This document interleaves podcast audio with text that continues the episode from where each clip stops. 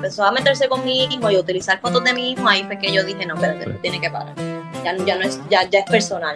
Ya no te estás metiendo con mi familia y hay que hacer algo al respecto. Y yo le dije, Mima, Mima está bien.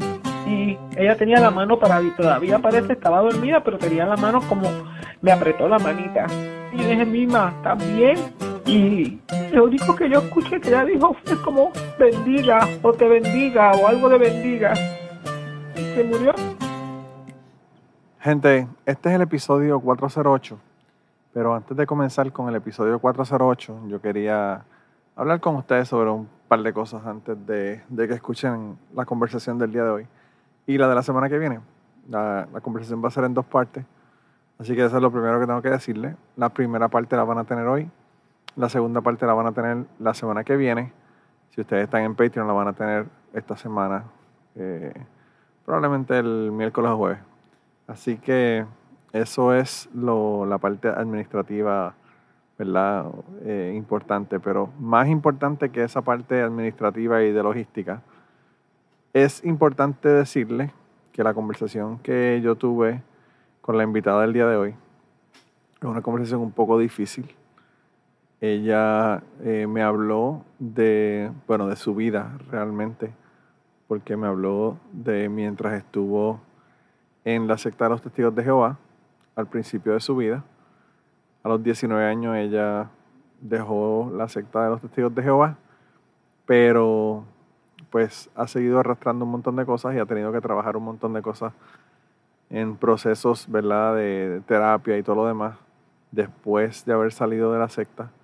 Así que antes de comenzar con la conversación del día de hoy, quería darle un trigger warning de que voy a hablar o hablamos de abuso sexual, hablamos de abuso obviamente mental y físico, eh, hablamos de, de, un montón de cosas, de verdad, de asesinatos, de, de traumas, de problemas, de disfuncionalidades familiares.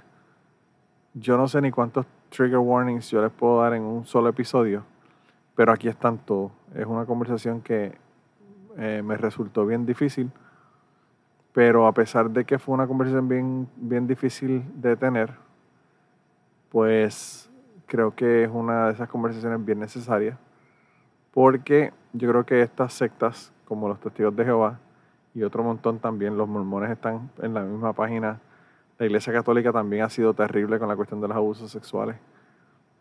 Y yo pienso que estas conversaciones son importantes tenerlas para que esto quede expuesto, la gente sepa lo que está pasando. A veces pasan un montón de cosas dentro de estas instituciones religiosas que uno no sabe y, yo creo que la entrevista de hoy, la primera parte de hoy y la segunda parte de la semana que viene, van básicamente a, si no abrir la puerta, abrir una ventana para que podamos ver las cosas que pasan dentro de, de en este caso específico, la, la secta de los testigos de Jehová.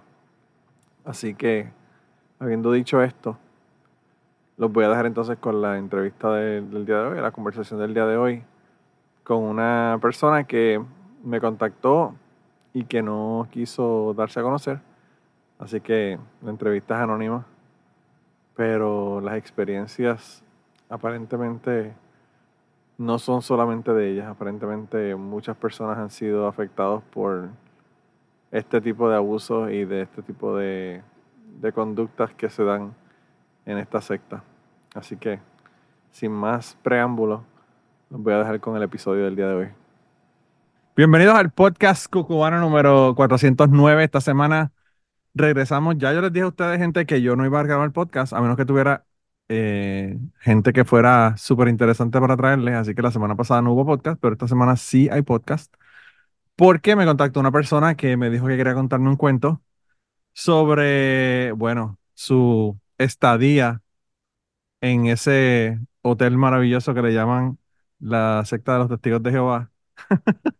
y la persona me dijo que quería permanecer anónima, pero ella está aquí conmigo hoy y bueno, como ustedes saben que yo soy siempre súper interesado en la cuestión religiosa, pues dije, wow, de verdad que me interesa mucho esta conversación.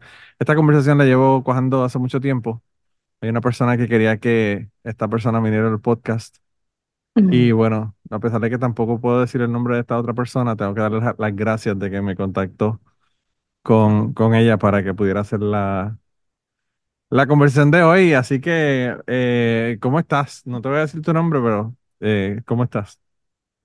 Um, estoy bien, un poquito ansiosa, pero aquí vamos. Pues mira, cuando uno, cuando uno habla de cosas como esta, ¿verdad? Uno se pone ansioso porque uno piensa, bueno, no solamente en todo lo que uno ha pasado, sino ah, encima de eso también uno, pues también está ansioso porque pues en, en situaciones como la de, la de los testigos de Jehová, la familia se queda en el, en el grupo y pues uno quiere muchísimo a la familia, no quiere no perder contacto con la familia, a pesar de que ellos te dicen que si tú sales del, del grupo no, no puedes estar de nuevo en el grupo ni tener contacto con la familia. Es una cuestión bien difícil, así que por eso yo siempre, que son temas como estos, yo siempre le doy la opción a las personas de que, de que lo hagan de manera anónima para que no haya problemas. Sí. Eh, tú, en, en la secta de los testigos de Jehová, ¿tú estás desde niña o ustedes entraron en un momento a la, a la secta? No, yo nací y me crié en la secta. Ok. ¿Y tú en este momento ya no estás en la, en, en el grupo o sigues yendo a pesar de que tienes dudas o cuál es tu situación ahora de- en ese sentido? Bueno, a mí me, me expulsaron a los 19 años. Ok. Um, ah, actualmente tengo 46 y en el 2015, um, como mis nenas, bueno, no fue exactamente por mis nenas, sino porque yo como que sentía una necesidad de, um, sentía un vacío, no sé si espiritual, pero yo decidí regresar, pero um, solo estuve nueve meses y luego de eso asistía um, así, pero eh, no, no, actualmente no asisto um, y no creo, no creo en la secta, estoy completamente apartada. Y entonces, a pesar de que tú te fuiste o te expulsaron, ¿verdad? A los 19 años, ¿te permitieron regresar o fuiste a otro grupo y ellos no sabían de tu estatus de que habías dejado de participar o cómo, cómo pudiste? Porque lo que yo tengo entendido es que, que las personas, después que los expulsan, no pueden regresar, ¿no? Eh, ah, pasaron muchos años, como dije, a mí me expulsaron aproximadamente en el año 98 Sí. y en el 2016, como digo, re- regresé, pero um, para uno poder volver, uno tiene que estar al menos un año eh, um, y asistiendo a sus reuniones y, y teniendo una conducta lo que ellos llaman excelente, y luego del año ellos deciden si te aceptan o no. En mi caso, eh, a mí me expulsaron en Puerto Rico, pero cuando yo regresé yo estaba en New Jersey. Entonces era un poco, sí, pero um, estuve, como dije, nueve meses y, y a los nueve meses pues um, decidí dejarlo porque, um, como yo expliqué anteriormente, a pesar de que yo me crié y me indoctrinaron desde, desde la cuna, siempre yo tenía dudas, muchas dudas y a veces um, en los discursos que hacían en, en, en el Salón de Reino, como ellos le llaman al lugar donde se reúnen, Sí. eh, decían cosas y um, siempre surgían asuntos que incluso desde, desde niña yo decía, um, no, no entiendo, siempre me cuestionaba muchas cosas, pero pues como adoctrinan a uno, este, yo me sentía que,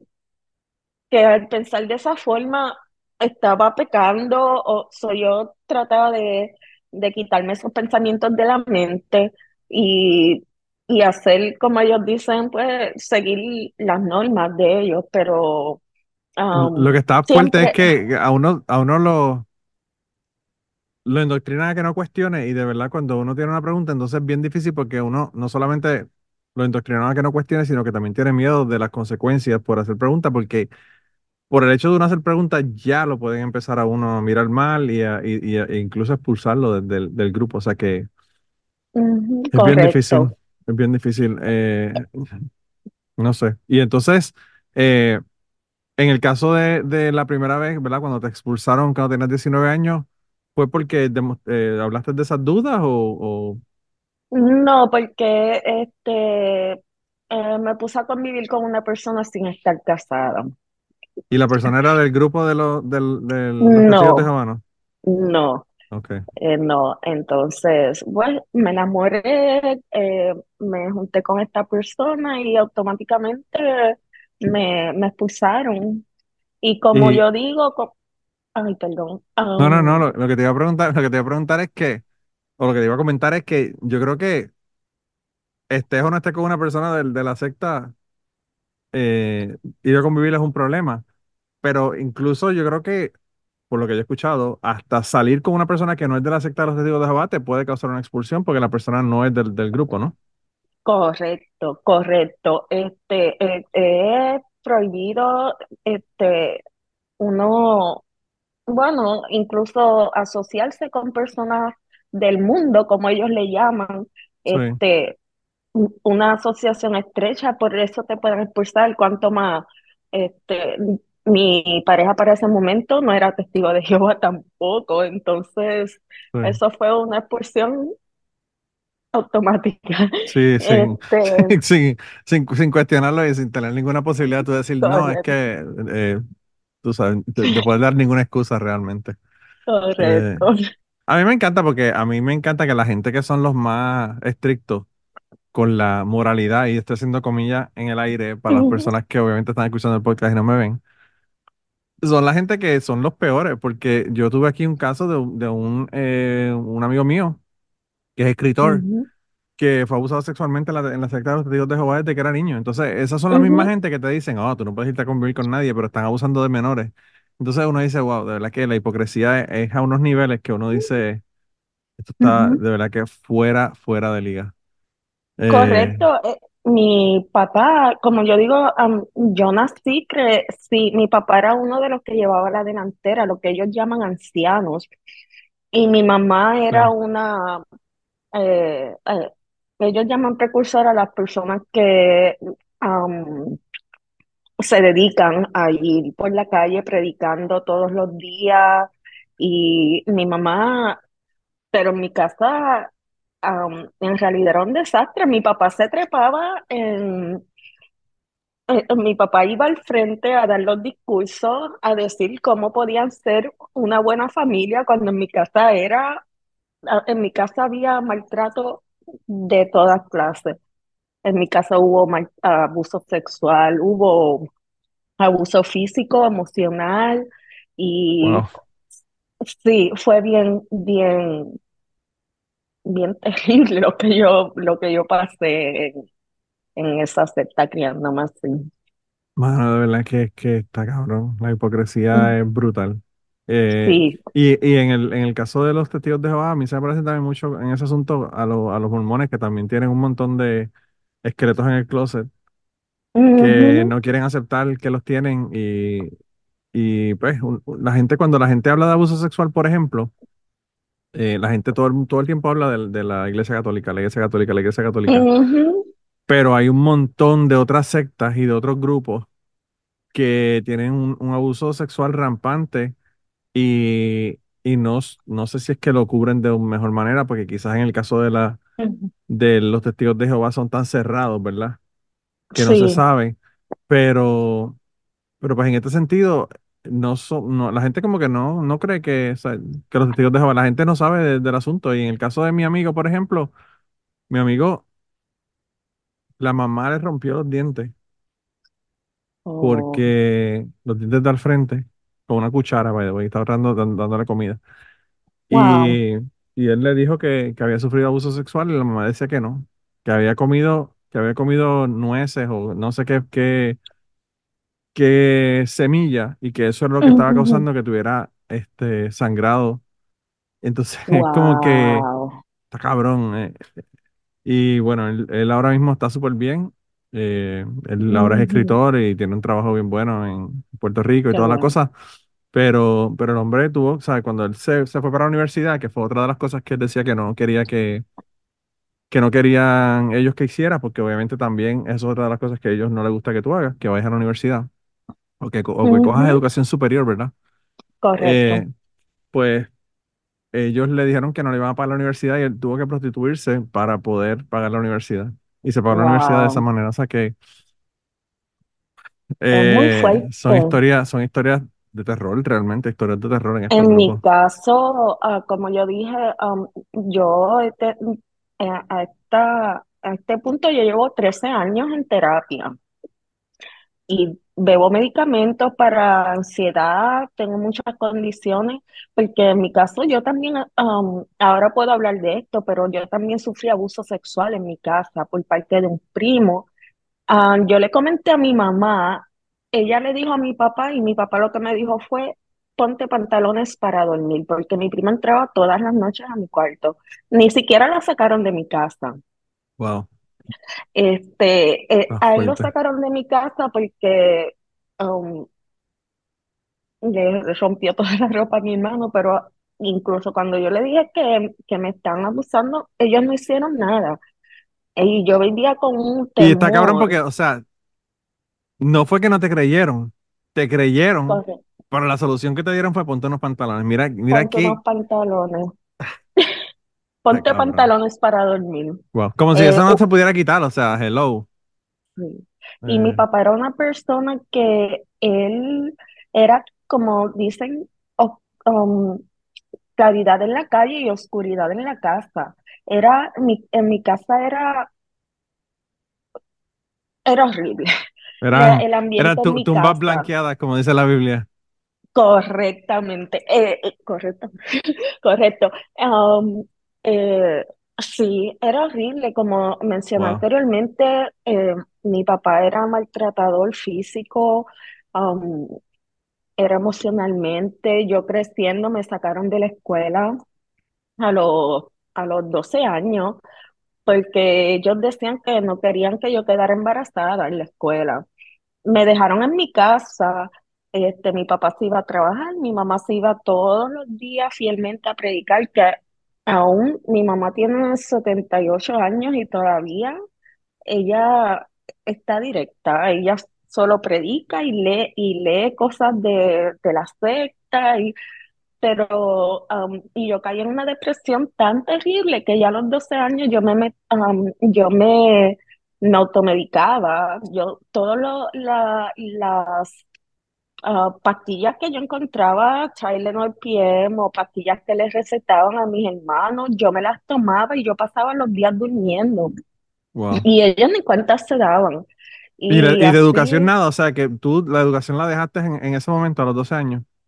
correcto, nunca, no me pusieron homeschool, absolutamente nada. Y es algo Wow, que hasta el día de hoy yo, yo, eh, eh, yo no lo supero. Yo, yo hice mi, mi diploma de escuela superior ya cuando tenía 39 años, cuando vine a wow. Estados Unidos, este, porque pues, mi, Mi vida ha sido bastante, bastante dif- difícil y las secuelas que me dejó la secta eh, fueron terribles, fueron terribles.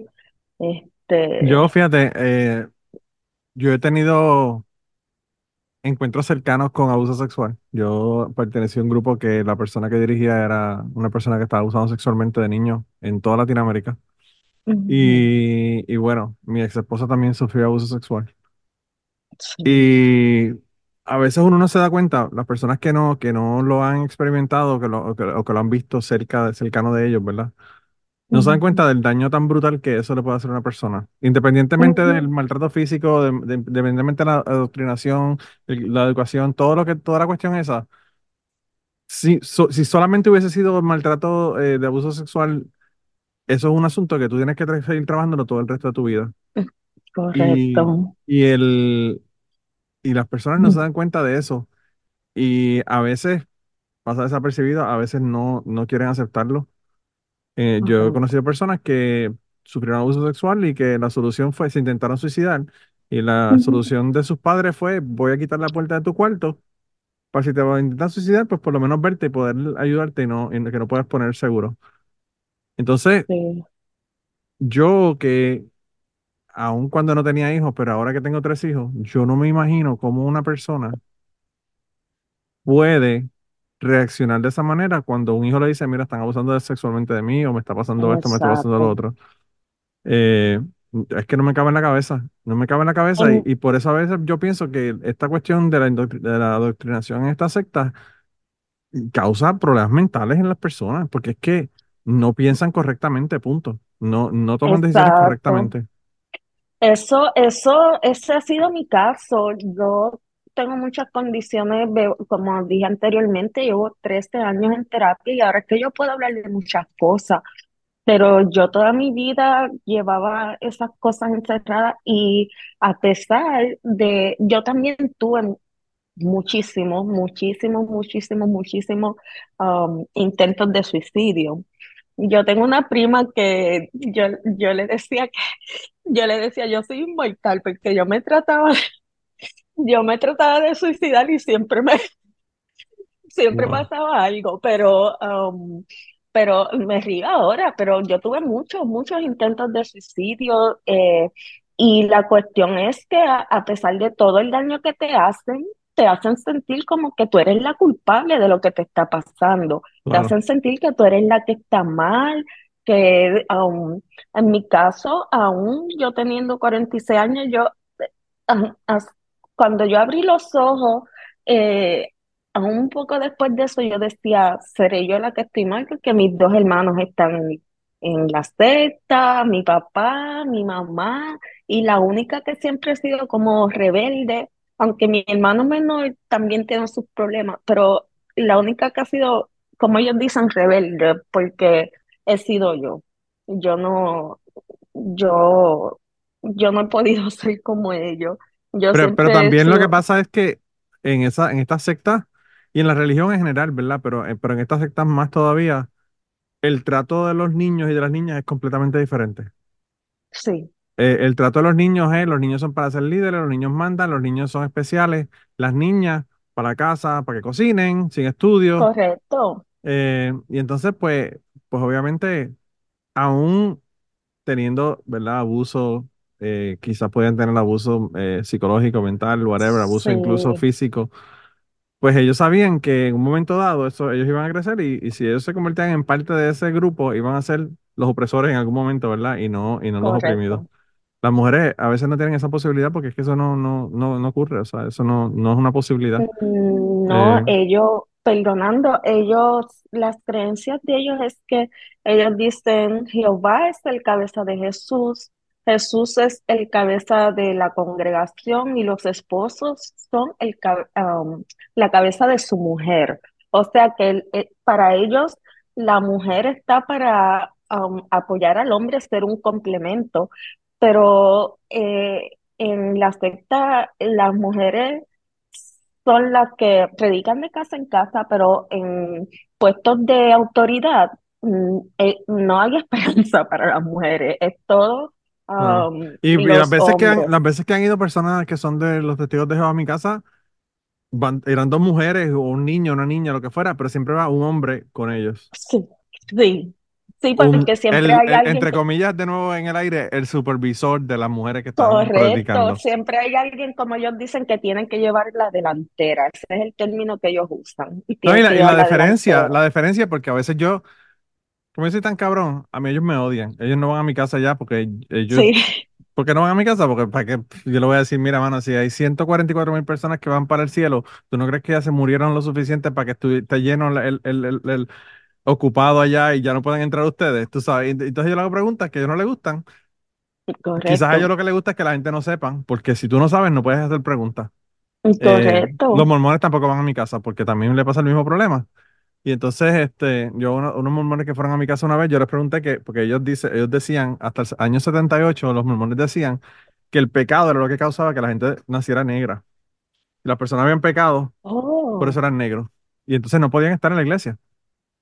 Y ah, entonces, eh, en el 78 cambiaron esa, ¿verdad? Uno de los, uno de los profetas de ellos, pues cambió la, cambió la regla y ahora se aceptan, se aceptan personas negras. Entonces yo lo que pre- le pregunto cuando ellos van es que si, que si Dios cambió de opinión en el 78, porque hasta el exacto. 78 era diferente. Entonces no le gustan, esas preguntas no le gustan a ellos, no le gusta que le cuestionen, ¿verdad? Pero que siempre que yo, eh, cuando iban a mi casa, yo preguntaba, pues siempre, cuando no podían contestarme la pregunta, le preguntaban, le decían la- al hombre que estaba con ella, mira, como que toma la batuta tú y brega con este tipo, porque nosotros no podemos bregar con el asunto. sí, Eh, o sea que siempre como que esa de- deferencia de que, de que es la persona que sabe, es la persona que habla, es la persona que lleva el, el- el- la, la sí. prédica y lo que están haciendo. A La mí me encanta, a mí yo, yo, yo iba a mi casa, a mí me encantaba y, y mis tías me decían, ay, ya se jodió la pendeja, pues llegaron los, como decía mi, como decía mi tía, llegaron los atalayas y ya, ya pelimos a Manolo por dos horas porque voy a estar ahí hablando con ellos.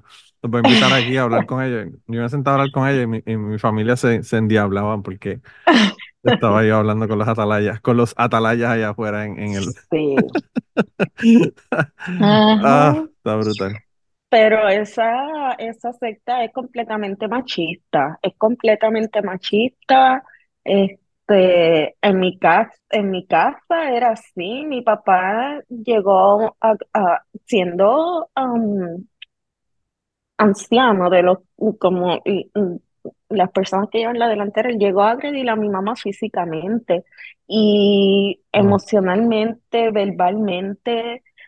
En realidad mi casa era un infierno a tal punto que también eso fue una de las cosas que a mí me hizo dudar desde pequeña, porque yo oraba a Dios, yo decía, Dios mío, ¿por qué mami no se va? ¿Por qué no se divorcian?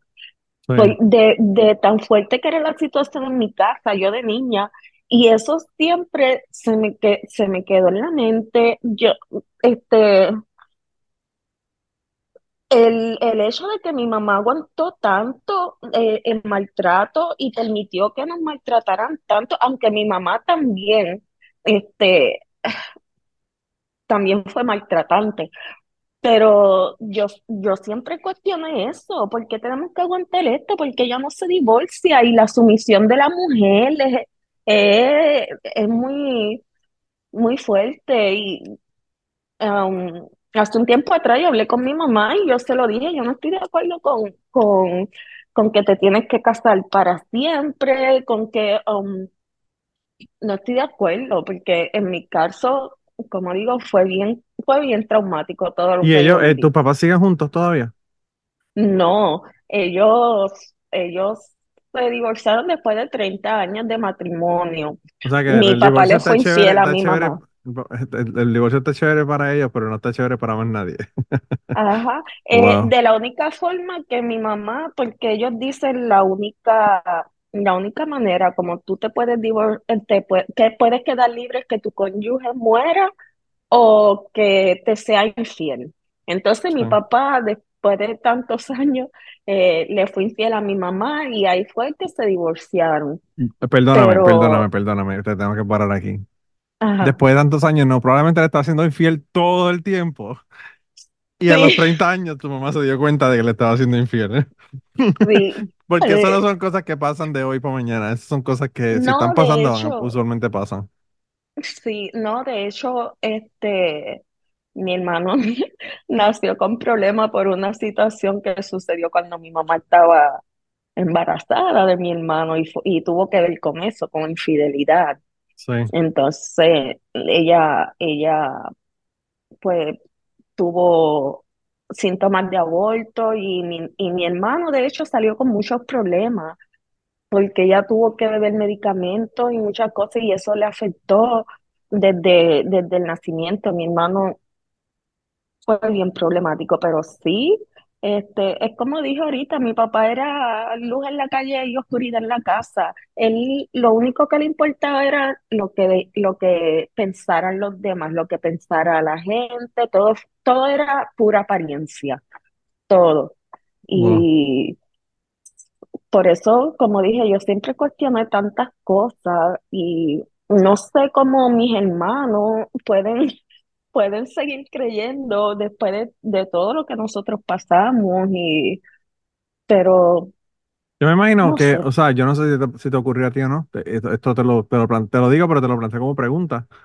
Ah, Para una persona que, que sufre abuso sexual, también uno tiene que pensar, puñeta, ¿dónde está Dios que está permitiendo que me pase esto, ¿verdad? Porque uno pensaría que Dios lo protege a uno, eso le dicen a uno en la iglesia, a uno le dicen que Dios siempre está este, cuidándonos y toda la cuestión. Y entonces nos pasan cosas como esta que son tan terribles y, y la gente dice, wow, este, eh, realmente Dios está aquí, no está aquí, me, se olvidó de mí, ¿qué carajo está pasando? Es domingo y está durmiendo porque es el séptimo día, ¿qué, qué rayo es lo que está pasando, verdad? Entonces, pues, no sé si a ti te ocurrió, pero me imagino que eso también te siembra, te sembró dudas. Me, sí, claro que sí, pero eh, en esa, esa cuestión me surgió más cuando ya yo tenía como unos 21 años, porque, um, como digo, todo lo que yo pasé, um, yo, yo me junté con esta persona y ahora yo entiendo, después de terapia, que yo lo que estaba buscando era amor. Eh, y, y yo me, me junté con esta persona por, por desahogarme, por salir de mi casa, pero eh, después de todo, de todo lo que yo pasé, yo dije, encima de, encima de todo lo que yo pasé, me expulsan. Este, mi mamá me deja, me dejan de hablar,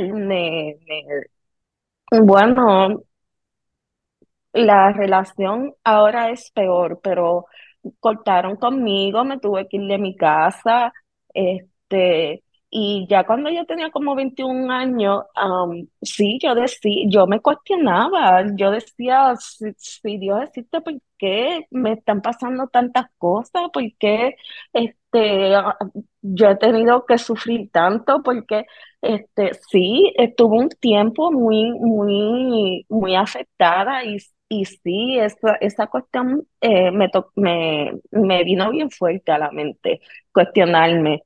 Este, y como dije, ah, como dije fuera de, ahora mismo yo no sé en qué creer. Yo estoy am, completamente ah, confundida, pero me, yo creo que esa es una de las cosas por las que yo desperté, porque como digo, siempre tuve esas dudas por las vivencias que, que tuve. Yo que llevo, Este, yo estuve tantos años en un, haciendo un podcast ateo y, y hablando con personas que son no creyentes, eh, yo creo que hay personas que nacen y que siempre están buscando explicaciones y son más racionales y siempre están, hay personas que pues tú le dices, esto es verde y te dicen, pues ok, pero esto es verde y lo aprenden y lo usan. Y entonces eso que, que en, en el caso, por ejemplo, tuyo de que, que llamaban rebeldía, no es rebeldía, es cuestionarme, es- explícame por qué tú me estás diciendo esto cuando estoy viendo otra cosa completamente diferente que contradice lo que tú me estás diciendo, ¿verdad? Entonces, eh, pues en ese sentido, eh, yo creo que hay personas que, que, que son más líderes, más que no se dejan llevar, más que cuestionan, más que quieren la, la respuesta. Y creo que eso es lo que hace que estas personas pues decidan en un momento dado irse de la, de la secta. Yo he conocido personas, por ejemplo, que se han salido de, de grupos religiosos, ya sean testigos de Jehová, católicos, lo que fuera. Y entonces lo que no- no- ni siquiera se van y dicen no voy a creer más, lo que hacen es voy y me voy a otra secta.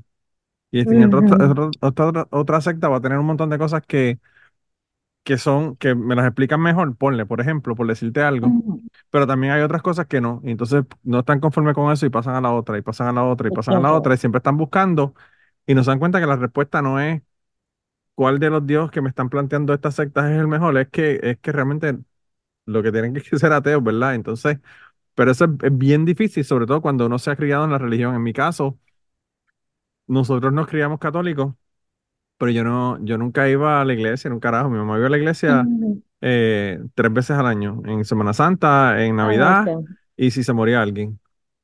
Y, y no fue hasta que yo comencé a ir al colegio católico que empecé a tener que ir todas las semanas y empecé a coger el catequismo para hacer la primera, la primera comunión, no la, bueno, la primera comunión la cogí, pero la confirmación, que fue cuando ya yo empecé a cuestionar más, más agresivamente, que me di cuenta Sí. de que esto no funciona.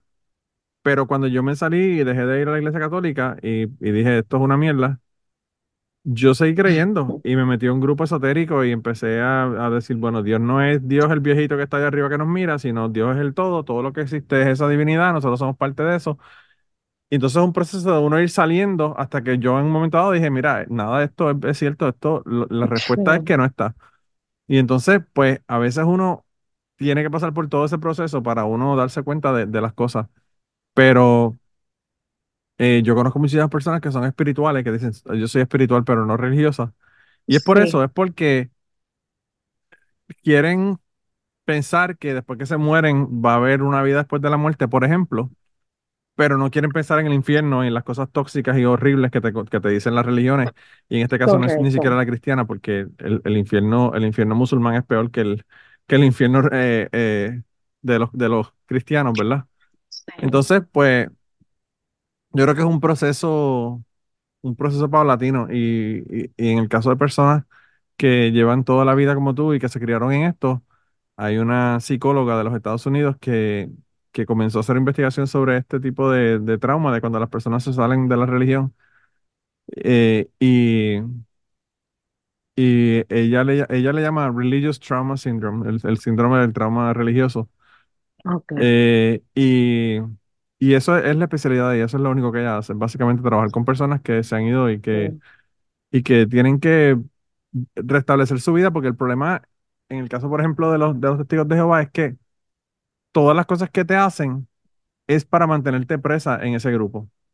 correcto. Ellos no te dejan ir a la universidad ni ir a la escuela. ¿Por qué? Porque si tú no tienes un cuarto año, no puedes trabajar. Si no puedes trabajar, tienes que estar aquí. Estás obligado a estar aquí y te tenemos aquí agarra- como el sartén agarrado por el mango y no puedes hacer nada. Entonces, pues está ese manipuleo que, que de verdad que es bien maquiavélico, bien horrible. O sea, No, en el caso de los testigos de Jehová, no solo ellos no apoyan la, la, la educación superior, sino que tú no puedes um, leer nada que no sea de la claro, secta, claro, este, ver nada que no sea de la secta, es todo el tiempo, ellos, ellos y poner en duda, como tú mencionaste anteriormente, te puede, te puede llevar a la expulsión solamente por hacer una pregunta, porque ellos dicen que eso es rebeldía. Tú no, tú tienes que aceptarlo todo sin cuestionar. Y como dije, es un adoctrinamiento desde pequeño. Eh, incluso ah, yo estaba hablando con mi prima los otros días, um, antier, y yo le dije, este, no, ellos estaban en la verdad.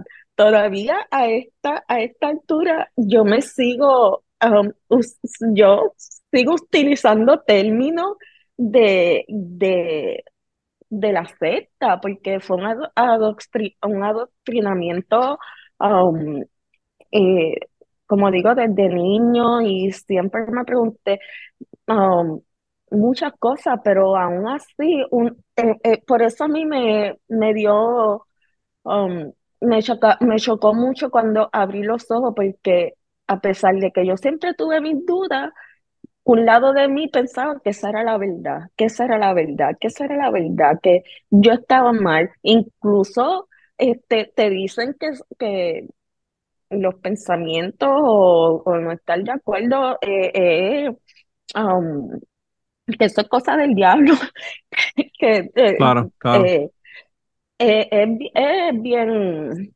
bien difícil, pero en cuanto a lo del catolicismo y las demás religiones, yo nunca, bueno, obviamente porque me enseñaron que, que las demás religiones eran falsas, pero a este punto yo no creo en realidad en religiones.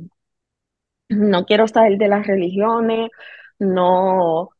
Y, y estoy confundida, pero definitivamente siempre, siempre tuve muchas dudas, siempre, y, y bueno, hasta el punto que, que estoy ahora, um, hasta el punto que estoy ahora. Y entonces, pero entonces tú, en este punto que estás ahora, crees en Dios, pero tienes dudas y, y- y te cuestionas un montón de cosas de las que están ocurriendo.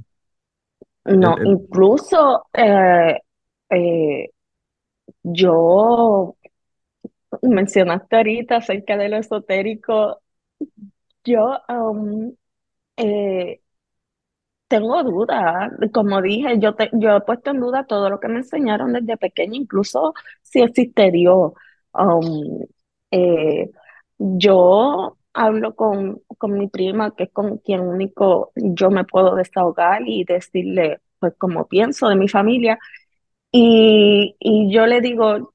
por ahora yo voy a pensar que, es que hay un poder superior, como lo mismo que mencionaste ahorita, o ah, porque en realidad, y como yo, como yo tengo mucha ansiedad en este momento, yo, yo trato de no, no, no indagar mucho en eso, porque en realidad este, me afecta, me afecta, me No, me afecta imagino, me mucho. imagino que tiene, o sea, todas esas cosas son flashbacks de- del pasado y de todos los traumas que tuviste con el grupo. O sea, eh, es como, como tú, qué sé yo, por ejemplo, tener un abuso sexual en un lugar y, y regresar a ese lugar y verlo de nuevamente. Eso obviamente te trae todo ese montón de ideas y de Sí, recuerdos.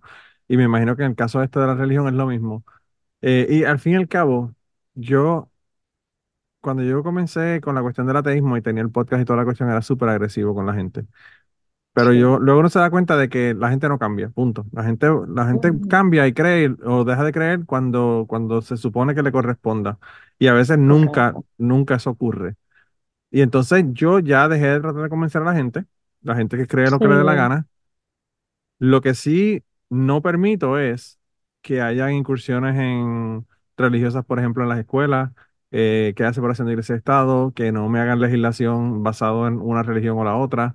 Ese tipo de cosas sí ujú, yo las sigo peleando.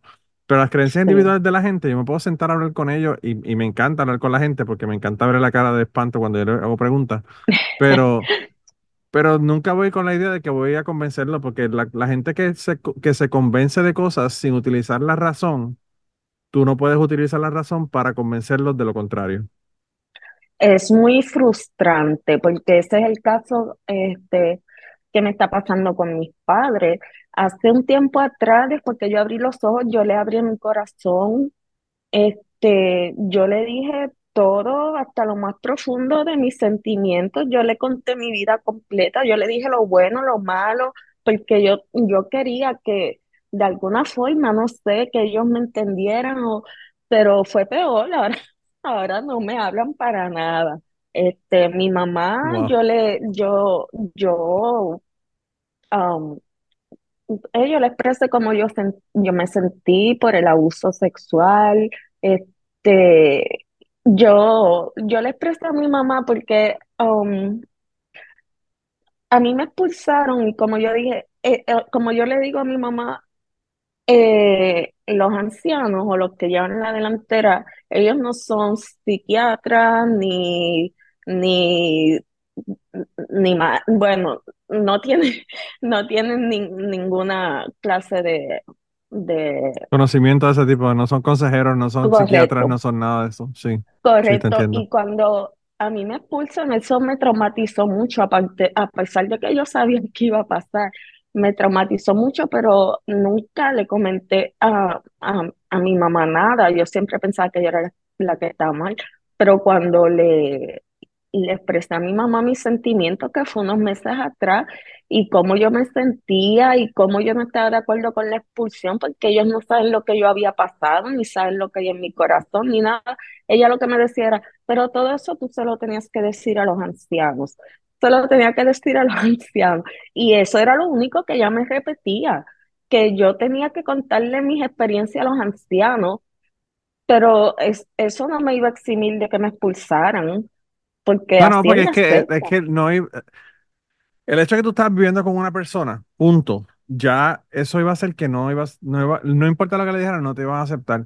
Y entonces Correcto, lo que estabas haciendo era algo peor porque entonces estabas entonces eh, sacando los trapitos sucios de la familia ante la gente y sí, entonces no es, y no va a ser solamente tú la que vas a expulsar, y van a expulsar a ti, a tu papá, a tu mamá, eh, y, y, y pues tú sabes, eh, a veces uno, mano, a veces uno tiene un síndrome de Estocolmo que uno protege a la gente aunque la gente le hagan daño a uno en la vida, ¿verdad? Entonces, exacto. está cabrón.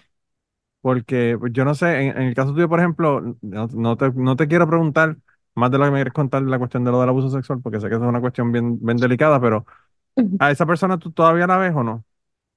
No, este, um, ah, después que me pasó lo del abuso sexual, es- esta persona um, le rompió la ropa a mi, a mi hermano con tijeras y todo. Ahí fue que lo echaron de mi casa Y después de eso, gracias a Dios, nunca, nunca lo volví a ver porque, si no me equivoco, me comentaron que, que la persona fue presa después por abusar de dos niños, Wow. este, por abusar de, de dos niños que creo que eran hijastros este, de él, pero eh, incluso en mi caso, ah, esto no sé si, pero yo estuve mucho tiempo que yo bloqueé el abuso.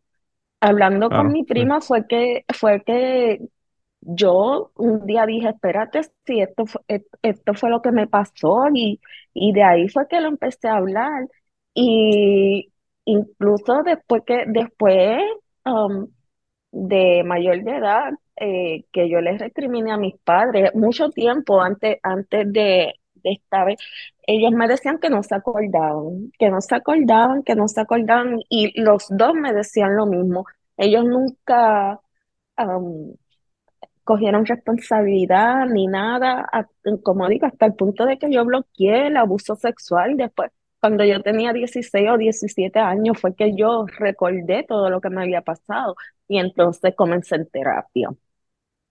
Entonces comencé en Pues, eh, yo, terapia. yo quiero hacer una pausa en este momento para que las personas, yo creo que las personas que me escuchan no tienen esta forma de pensar, pero para que si escuchan a una persona que tiene esta forma de pensar, eh, le den, le envíen este episodio. Yo he escuchado mucha gente a mi alrededor, cada vez que alguien dice, tuve abuso sexual hace 20 años atrás, o hace 10 años, o hace 30 años atrás, la primera mierda que te dice la gente es porque no dijiste nada. Y yo quiero que esta historia puntualizar el hecho de que las personas bloquean eso en la mente, puede que no se acuerden, eh, y eso sin considerar el bochorno que uno puede sentir porque, por lo que pasó, porque uno se siente que uno es el culpable, eso sin, sin considerar cómo vas a romper la familia, porque cuando tú tienes una persona, eh, generalmente el abuso sexual son personas usualmente que son cercanos a ti y, y usualmente son familia, entonces, en el caso este de, de que, de que esto ocurre, ujú, pues estás rompiendo la familia, estás trayendo, eh, ¿verdad? El, el bochorno a la gente de tu familia y, a y a ti, porque a veces también la gente se siente culpable. Y en muchas sí, ocasiones es tan traumático que tú lo bloqueas y no te acuerdas. Entonces, sí, yo creo que tenemos que cambiar esa forma de pensar, de, de estar cuestionando y diciendo por qué esta persona no dijo nada por 20 años, porque pues yo he tenido personas, amigos míos que han venido aquí. Yo tuve un amigo, un amigo de toda la vida, un amigo de la escuela, ujú, de la escuela superior que todavía es mi amigo, que me dijo, mira, o sea, un día, te estoy hablando de, ya yo tendría más de 40 años, él me contó de que había sufrido abuso sexual. Y yo de toda la vida lo conozco, nunca lo supe. Y entonces, pues él me dijo eso mismo, me dijo, yo entiendo perfectamente por qué las mujeres no hablan. Eh, y en el caso de él, quizás es hasta, hasta un poco más fácil porque él es hombre, y en el caso de él, pues a los hombres no los cuestionan tanto como a las mujeres. A las mujeres lo primero que le dicen es qué ropa tenías puesta, tú sabes, todo eso otro, otro estupideces que te preguntan, ¿verdad? así, Eh, Y él dice, pues yo lo conozco porque la- lo primero que hacen es no creerle. Tú sabes, eh, ahora ujú, mismo, eh, ahora mismo, eh, Puff Daddy, P. Diddy, como le llamen, el, no- el nombre que tenga ahora, ¿verdad? Porque cada, cada tres años se cambia el nombre. Ha tenido tres casos de abuso sexual que han salido ahora recientemente y todo el mundo lo que cuestiona es por qué no hablaron cuando esto ocurrió. Y número cierto, dos, lo que quieren es dinero. No pueden decir, sí, esto pasó. No, lo que quieren es dinero. Entonces, eh, pues realmente eh, creo que debemos de cambiar esa forma de pensar y esa forma de, de- de- de cuestionar a las víctimas, ¿verdad? Porque pues las personas hablan cuando, cuando pueden, cuando pueden, y a veces sí, cuando pueden, es 20 años después, 30 años después. sí. Así que eh, Así me ah, está bien pasó, fuerte. Ay, perdón, así me pasó con mi, con mi hermano mayor, después que yo tuve la conversación con mi prima, que desbloqueé todo, eh, yo se lo conté a mi hermano mayor y ahí fue que yo supe que mis dos hermanos también fueron abusados sexualmente, los tres fuimos abusados ¿Por la misma sexualmente. persona? Ah, no, por diferentes personas de la familia. Diablo. Entonces, bueno, perdón, yo y mi hermano mayor fuimos, fuimos, perdón, abusados por personas de la familia, pero mi hermano menor eh, fue abusado en la cárcel porque mis papás lo metieron preso a los 13 años por problemas de conducta. Y a los 13 años lo abusaron sexualmente en la cárcel. esta es la historia sin fin, está cabrón. Yo Sí. creo que definitivamente vamos a tener que tener dos partes. Fuck. Sí, Y efectivamente eso es lo que vamos a hacer aquí. Vamos a dejar el episodio del día de hoy en este punto, porque luego de esto hablamos de un montón de cosas más. Este, este episodio fue más de dos horas. Y en la segunda parte, que viene la semana que viene, vamos a hablar de, bueno, el abuso sexual, no solamente de, de nuestra invitada, sino además de eso, de toda su familia. Vamos a hablar de su hermano y por qué fue a la cárcel eh, porque sus papás lo mandaron a la cárcel. Vamos a hablar incluso de un asesinato que ocurrió eh, de un miembro de su familia. Y bueno, otro montón de cosas. Realmente, como les dije al principio, el, el episodio es un episodio súper denso, súper difícil para las personas que nos están escuchando. Si en algún momento hablamos de suicidio en el, en el episodio, si en algún momento ha sentido que, que no puede con la vida y que quiere terminarla, eh, lo único que tiene que hacer es agarrar el teléfono y marcar 988. Y esa es la línea de crisis de suicidio en Estados Unidos y Puerto Rico. Eh, todos los países tienen, así que también pueden buscar a ver cuáles son las líneas en, su- en sus países. Pero, pues realmente, eh, yo como les dije al principio, es un episodio bien difícil para escuchar porque uno piensa en los testigos de Jehová y empieza en todas las creencias que tienen que están bien locas, como por ejemplo no, no querer hacer transfusiones de sangre ese tipo de cosas, pero no se da cuenta de, de todo el abuso y todas las cosas horribles que pasan dentro de la secta. Y en este caso, pues, eh, no fue un caso aislado como muchas personas podrían decir, ¿verdad? De una persona que abusaron sexualmente. Ya ustedes vieron, es una cuestión de una familia completa y las ramificaciones que tiene, que pues obviamente esto sigue afectando a la gente alrededor de esa familia, sobre todo cuando las personas de esa familia son las personas que están dirigiendo un grupo en la iglesia. Así que espero que la semana que viene podamos regresar aquí. Es un tema bien denso para una época navideña que debería ser de alegría y de, y de celebración, ¿verdad? Pero yo espero que nos haga pensar y nos haga eh, quizás ver que hay cosas que están pasando que son terribles y que a veces podemos ayudar a las personas que, con las que nosotros estamos, ¿verdad? Eh, a nuestro alrededor, amistades.